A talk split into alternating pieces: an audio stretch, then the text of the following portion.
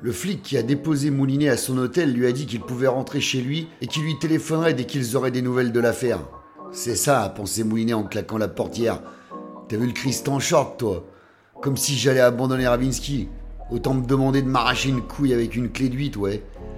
Moulinet est monté dans sa chambre et a posé le téléphone de Ravinsky sur le bureau et a ouvert l'application Dictaphone, la meilleure appli des détectives privés. Le petit Enzo lui avait même programmé une touche d'accès rapide sur son smartphone pour le déclencher en toute discrétion.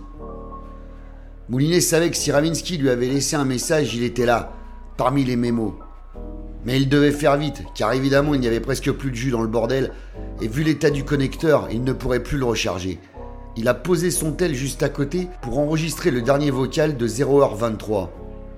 À peine avait-il terminé de l'écouter que le tel de Ravinsky s'est éteint à tout jamais en lâchant un dernier flash lumineux pour l'honneur. Il avait eu une chance de cocu, comme on disait dans les années 80. Le son du mémo était vraiment merdique, il ne comprenait qu'un mot sur quatre et le bruit de fond des bagnoles sur l'autoroute qui passaient à fond n'arrangeait rien. Il a pris un bloc-notes et un stylo et a écouté et réécouté mille fois l'enregistrement pour noter tous les mots qui étaient audibles. On entendait le type hausser le ton sur Ravinsky qui tentait de le convaincre qu'elle n'était pas un poulet et qu'elle n'avait pas de micro sur elle. Ensuite, un autre Gus s'est pointé dans la caisse et le ton est encore monté sérieusement entre les deux mecs. Ravinsky leur disait d'aller se faire foutre s'ils ne la croyaient pas. Il y a eu ensuite de sévères bruits de lutte puis un claquement caractéristique à celui d'un taser, et puis le bruit des bagnoles qui passent, ensuite le silence, et puis après on entend les mecs baragouiner des trucs incompréhensibles en soufflant comme des porcs. Il devait transporter Ravinsky dans l'autre bagnole. C'est là que son tel a dû tomber dans l'herbe, pensa Moulinet, parce qu'un des types a dit à l'autre Détruis-le à coups de latte, putain Mais juste avant qu'il n'écrase le téléphone, on l'entend dire On va l'emmener, et puis plus rien. Moulinet n'avait pas le choix, le temps pressait. Il a appelé Jade pour qu'elle réveille le petit Enzo, car l'affaire était sérieuse et il avait besoin du génie du gamin pour déchiffrer ce que les mecs disaient. Après avoir rassuré Jade du mieux qu'il put, Moulinet a enfin pu parler à Enzo. Le gamin était beaucoup moins naïf que sa mère. Dès qu'il a pris le tel, il a demandé direct à Moulinet Ravinsky est grave dans la merde? Ouais, et j'ai peu de temps, mais dis-le pas à ta mère ou elle va nous faire une attaque. Qu'est-ce que tu veux que je fasse, Polo?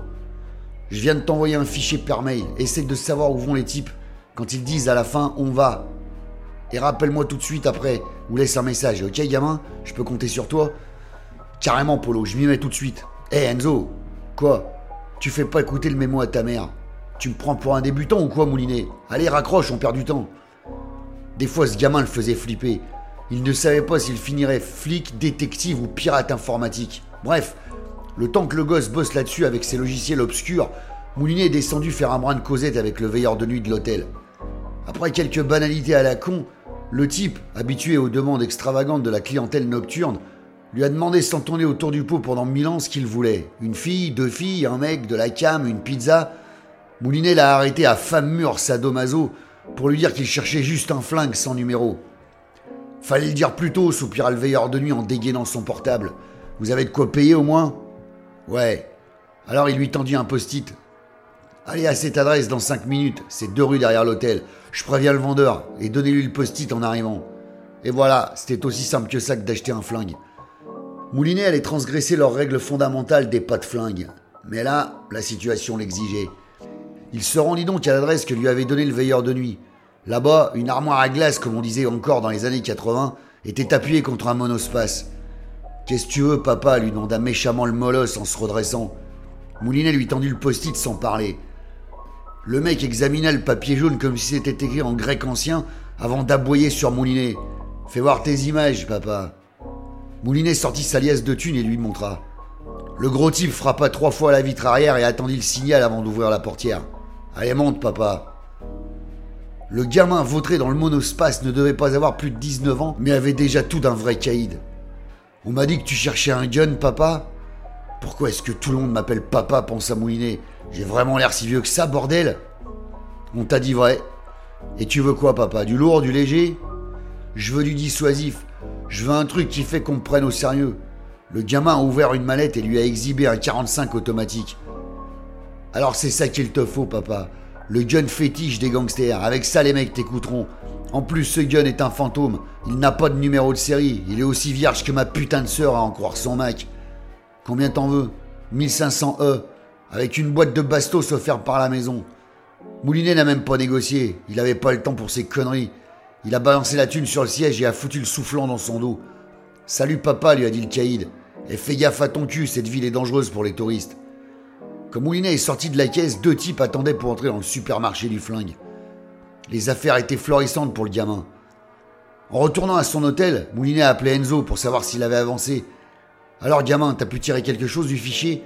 Carrément Moulinet, tu sais ce que j'ai fait? Il a commencé à lui bourrer la cantine avec des trucs techniques incompréhensibles, aussi chiants qu'un jour sans whisky.